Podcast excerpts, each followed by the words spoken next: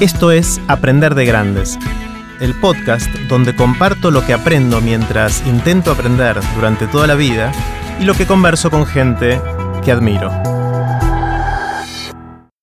Esta es la segunda parte de la conversación que tuvimos con Hernán Casiari. No hace falta escuchar la primera parte, pero si quieren hacerlo pueden encontrarla en aprenderdegrandes.com barra Hernán. En esta parte le pedí a Hernán que me enseñe a contar una historia. No se lo pierdan. Los dejo con Hernán. Te fui a ver, Hernán, el otro día a Obra en Construcción, eh, que fue una experiencia interesante por, un montón de razones. Primero la pasé bárbaro, eh, me reí mucho y me emocioné. Eh, me encantó el, lugar repleto de gente, no había un lugar libre. esta sensación de que se están agotando las, funciones antes de que las abras, más o menos, es, una cosa muy fuerte. Ser parte de eso es fuerte para mí, digamos. Supongo que algo pasará también desde tu lado. Y lo que me, di cuenta, o sea, no me di cuenta, observé ahí, me pregunté por, por qué obra en construcción y el título y, qué es lo que estás construyendo con esto, qué, qué es. Bueno, yo podría fingir que, es una estrategia, pero en realidad no. Yo le puse una obra en construcción eh, como colchón eh, para que el espectador no pida profesionalismo.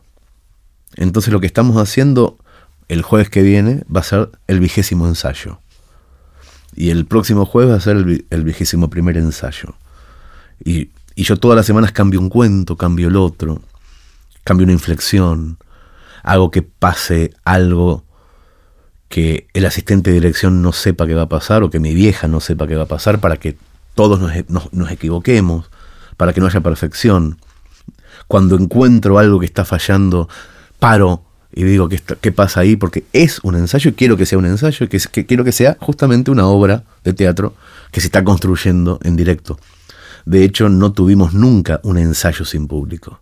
La primera vez que hicimos esto, que fue el 3 de marzo, en el Teatro Caras y Caretas, fue la primera vez que nos juntábamos todos a hacerlo, y fue con público, y ese público sabía que era el primer ensayo. El día 6 de marzo hicimos el segundo, y ahora vamos por el vigésimo, ahora el jueves mañana. Y hay funciones hasta septiembre agotadas. O sea que vamos a hacer unos 40 ensayos. Hasta ahora, hasta hoy. Entonces, por eso, inicialmente es por eso. No había doble, doble rasero, no había juego de palabra. Al mismo tiempo pasa algo desde marzo, que yo no sabía, no tenía la menor idea que iba a pasar, con mi familia. Pasa algo. Es algo que en este caso sí soy el único espectador, porque pasa en los camarines, no pasa en la función. contémosle a todos por las dudas que no hayan ido a verte, ¿qué, rol juega tu familia en esto? Sí, yo los invité a ellos como personajes de mis cuentos a participar. En realidad yo lo que hacía antes de esto era recitales de cuentos, en donde contaba que en la infancia yo arruinaba las fotos y entonces mi vieja decía, ¿cómo puede ser? Y la voz de mi vieja la hacía yo. El, el cambio que hice eh, desde marzo respecto a esos recitales es que en vez de hacer yo esa voz, la de mi viejo, la de mi hermana, la de mi cuñado, la de Chiri, la hacen ellos, suben al escenario y hacemos como una especie de semimontado o de teatro leído. No es teatro real, o sea, no hay actuación. Nos sentamos y hacemos eso. Con, con cierta frescura después del ensayo número 5, porque mi vieja ya se sabe la letra de memoria, entonces ella ya empieza a actuar o a querer actuar o se levanta, yo mismo me levanto. Pero es eso, es un semimontado. Lo que empezó a pasar, empezó a pasar por en los camarines, yo me, empiezo a dar cuenta todo el tiempo de que hay gente sanándose de cuestiones personales, cada cual la suya, no sé ni bien cuáles son, ni me parece que ni tengo el derecho de decir cuáles son tampoco, de quienes sí lo sé, pero me doy cuenta, me doy cuenta. ¿Por qué? ¿Qué pasa ahí? Porque son más felices. Porque lo que hacemos los jueves, que es como ir a jugar al póker a la casa de amigos, es una cosa que hacemos una vez por semana por gusto. Si bien todos cobran, etcétera, pero que lo harían igual. Si fuera gratis, quiero decir. Todos lo haríamos igual. Eh, les hace bien, se nota. Se nota que les hace bien. Eh, claro, no, no, no, no, quiero contar cosas que, que, son privadas de ellos, pero se nota. Mm. A mí también pero a cada uno de ellos hay como algo girando por fuera de todos nosotros que hace que esos jueves sean buenos, sean algo bueno que está pasando, Mm.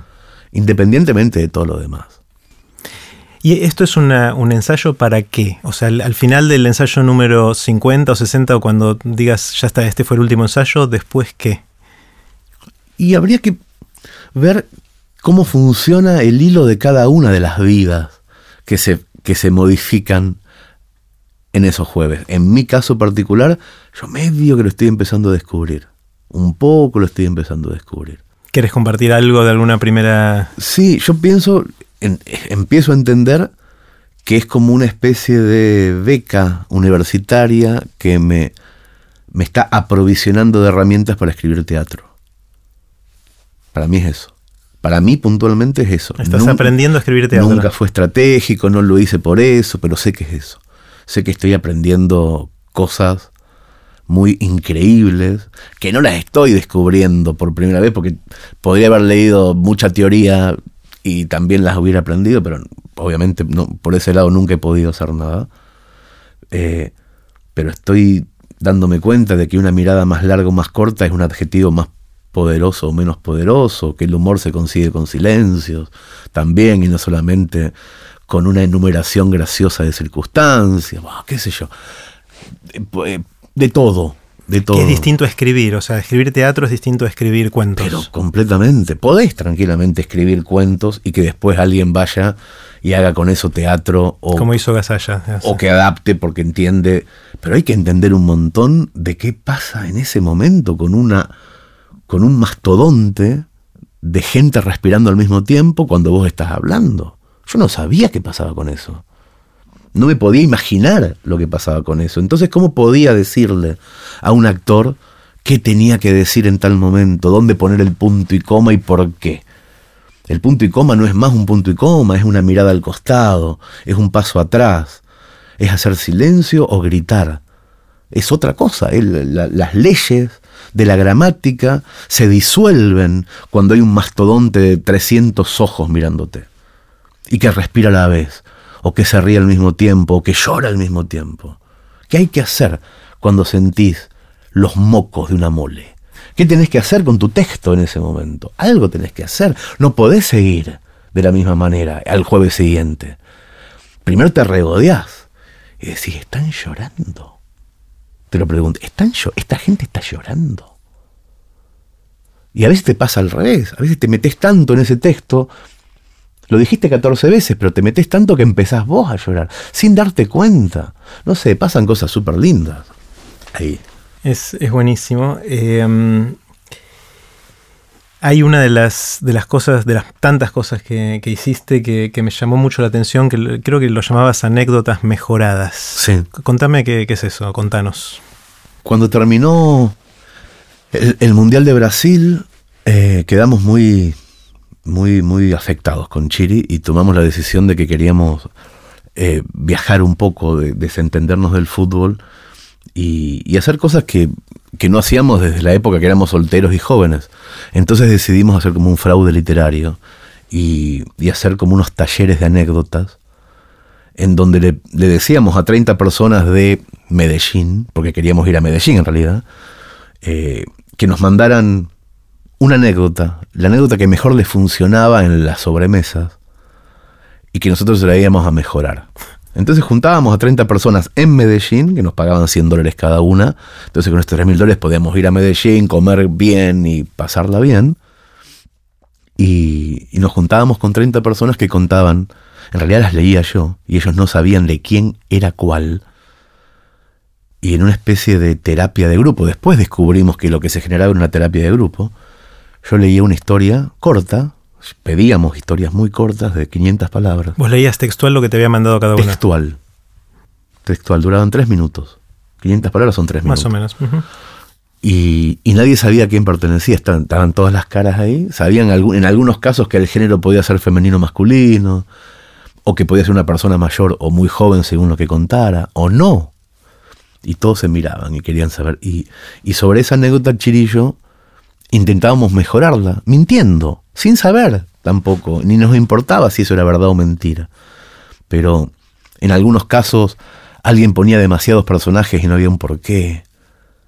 Entonces decíamos, esto está bueno, esto pasó de verdad, buenísimo, pero saca a tu hermano. No hace falta tu hermano. Te distrae tu hermano. Tu hermano está todo el tiempo ahí, el que escucha va a pensar que a tu hermano va a pasar algo. Sácalo, está buenísimo lo que estás contando. Y después, cuando ya revelábamos a los autores, el autor decía, pero mi hermano estaba, no importa, lo que importa es la anécdota. La verdad no importa, no es importante. ¿Vos qué querés? Ser fiel a la verdad, tenés que ser periodista. Pero si querés contar una buena anécdota en un asado, no importa tu hermano. O, no importa si eso pasó, eh, la primera parte pasó en marzo y la segunda pasó en agosto. Sacá todo ese tiempo del medio que lo que hace es aburrir. Todo pasó el mismo día. ¿A quién le importa? Vas a ser feliz a otra persona si todo pasó el mismo día. Mm. Bueno, de eso se trataba. Está, buenísimo. El, obviamente contar anécdotas y historias es, gran parte del aceite social, ¿no? De lo que el, aceite que, hace que los engranajes sociales se muevan y, y fluyan. Eh, che, no sabes lo que me pasó el otro día. O sea, es algo que hacemos un montón todo el tiempo. Yo quiero eh, hacerte un pedido. ¿Puedo contarte una anécdota y me ayudas a mejorarla? Sí, también, obviamente que sí. También ha pasado, en, porque finalmente lo hicimos con 300 anécdotas todo esto. O sea, fuimos a muchas ciudades. Eh, también ha pasado que gente nos ha contado cosas que no tenían nada para mejorar que estaba buenísimo. Que estaban buenísimas y que le decíamos, bueno, a vos te estafamos absolutamente, no te vamos a, no te vamos a mejorar nada, ya está, es así. Eh. También puede pasar eso. Bueno, no abras el paraguas, te voy a contar una y seguramente lo vas a mejorar. Esta, em, yo me estoy casado hace mucho tiempo y con Marce, con mi esposa, nos casamos dos veces. La primera, eh, vivíamos afuera, vivíamos en Estados Unidos en esa época y nos casamos allá por civil eh, y después, un año y medio más tarde, vinimos a, Buenos Aires y hicimos la fiesta. Y ese fue nuestro segundo casamiento. Pero entre una cosa y la otra pasó un año y medio. Un año y medio, sí. Eh, cuando mm, empezamos a preparar la fiesta para ese segundo casamiento nuestro, eh, preparamos las invitaciones, que eran unas tarjetas que les mandamos a la gente que queríamos que viniera a la fiesta. Y nos hicimos los graciosos o quisimos sernos graciosos y la tarjeta decía, te, invitamos a nuestro segundo casamiento, bla, bla, bla. Y que era literalmente verdad. Las distribuimos, eh, se acerca el día de la, de la fiesta eh, y el día anterior a la fiesta recibimos un telegrama. Había telegramas de esto. Un telegrama una tía abuela mía. Estaba viejita, eh, que había recibido la invitación y decía, queridos Gerardo, como me decía ella, y Marcela, mi esposa, eh, les deseo muchas felicidades y espero que esta vez les vaya mejor. Está muy bien. Esa, es una de mis anécdotas. Está muy bien, está muy bien. Para que una anécdota eh, ocurra tiene que haber por lo menos dos planos. En este caso tenés un plano. Es decir, funciona. Tenés un final y tenés un inicio. En el medio lo que hay que hacer es hacernos entender a nosotros que estamos del otro lado de la sobremesa, quién es tu abuela. Entonces, acá es lo que, lo que nosotros inventamos o, jugamos con la gente de lo que es la anécdota cruzada. Eh, es como que tenés un costado de la tijera, el lado derecho de la tijera, pero para que corte tenés que tener otro. Entonces tenés que buscar otra de tu abuela. Mm. Otra de la infancia posiblemente y mezclarlas jugar con la mezcla y si encontrás que esa otra de tu abuela, en un punto, corrige, modifica, complementa, esta, esta, tu abuela seguramente es muy sagaz. O sea, tenemos, no sabemos si lo hizo por despistada o si lo hizo por demasiado inteligente. En ese encuentro con la otra, con algo que te haya pasado con ella cuando eras chico, está el final. Y después decidir, una vez que lo tenés, cómo, cómo evitas esas dos. Si contás primero una y después la otra, o si vas contando como en algunas películas, principio, principio, medio, medio, fin y fin. ¿Y cuál de los dos fin vas a querer usar? Si el más divertido o el más conmovedor. Está buenísimo. Sería esa la manera. es interesante porque ahí, ahí, me ayudaste a simplificarla. En realidad era mi tía abuela y vos ya, la transformaste en abuela y por ahí no hace falta que sea tía abuela. Pero no, no es mejor que sea. Que sea la abuela. Por y, y de hecho, si son dos personas distintas, convertirlas en una, si son dos anécdotas buenas y complementarias, las convertís en una persona sola porque a nadie le importa tampoco mucho eso. Me hizo acordar a, un, a una anécdota muy conocida de, de Juan Filloy, que es un escritor cordobés que casi nunca pisó Buenos Aires y que por eso no es famosísimo, por eso no está en la tríade entre Borges, Cortázar y Sábato, hay un Filloy que es mejor, por lo menos que Sábato, y que no está porque es cordobés y nunca quiso venir a Buenos Aires. Y, pero que sin embargo eh, quiso eh, mezclarse con los círculos literarios porteños. Entonces él autoeditaba sus libros, era juez en Río Cuarto. Estoy hablando de un tipo que nació en 1890 y que murió en 2005. Opa. O sea que es el único escritor conocido. 115 años. El único escritor conocido que vivió tres siglos. Escribió más sonetos que Petrarca. Es una, es una historia muy alucinante, se carteaba con Freud, siendo mayor que Freud. Y era mayor que Borges, de hecho. Yo lo conocí a este hombre el día que cumplió 100 años. Mira. El día que cumplió 100 años, el primero de julio de 1994. Nació en el o, 1894. Bueno, no importa. Eh, cuando tenía 40, 40 y pico años, escribió una de sus 62 novelas, todas con nombres de siete letras. Eh, escribió una que se llama Staffen y se la regaló a Borges. Se la dedicó un afecto para Jorge Luis Borges, Juan Filloy, y se la mandó por correo a, su casa de Palermo. Y mucho tiempo después, o cierto tiempo después, no sé cuánto tiempo después, viajó a Buenos Aires, porque viajaba mucho a Buenos Aires a comprar libros, sobre todo libros viejos, de, de librerías de usados, y entre muchos libros se encuentra con uno propio, de au- autoeditado, que solamente editaba para sus amigos, y cuando lo abre encuentra que Borges había vendido su libro. Por paquetes o de la manera que sea. Y entonces lo compra al libro y se lo manda con una nueva dedicatoria que dice con renovado afecto, Juan Filloy. Qué increíble. Excelente. Qué buena, qué buena historia. Excelente. Qué buena historia. Se parece a la de mi abuela, ya no es más mi tía abuela. Eh, está, está buenísimo. Tomamos un poquito más de agua. Dale. Dale. Pueden ver los links relevantes de este episodio y dejar sus comentarios en aprenderdegrandes.com barra Hernán. En la próxima parte de este episodio, que es la tercera y última, Hernán respondió a mi bombardeo de preguntas de manera muy original. No se la pierdan. Si quieren que les avise por email cuando sale un nuevo episodio, pueden suscribirse en aprenderdegrandes.com.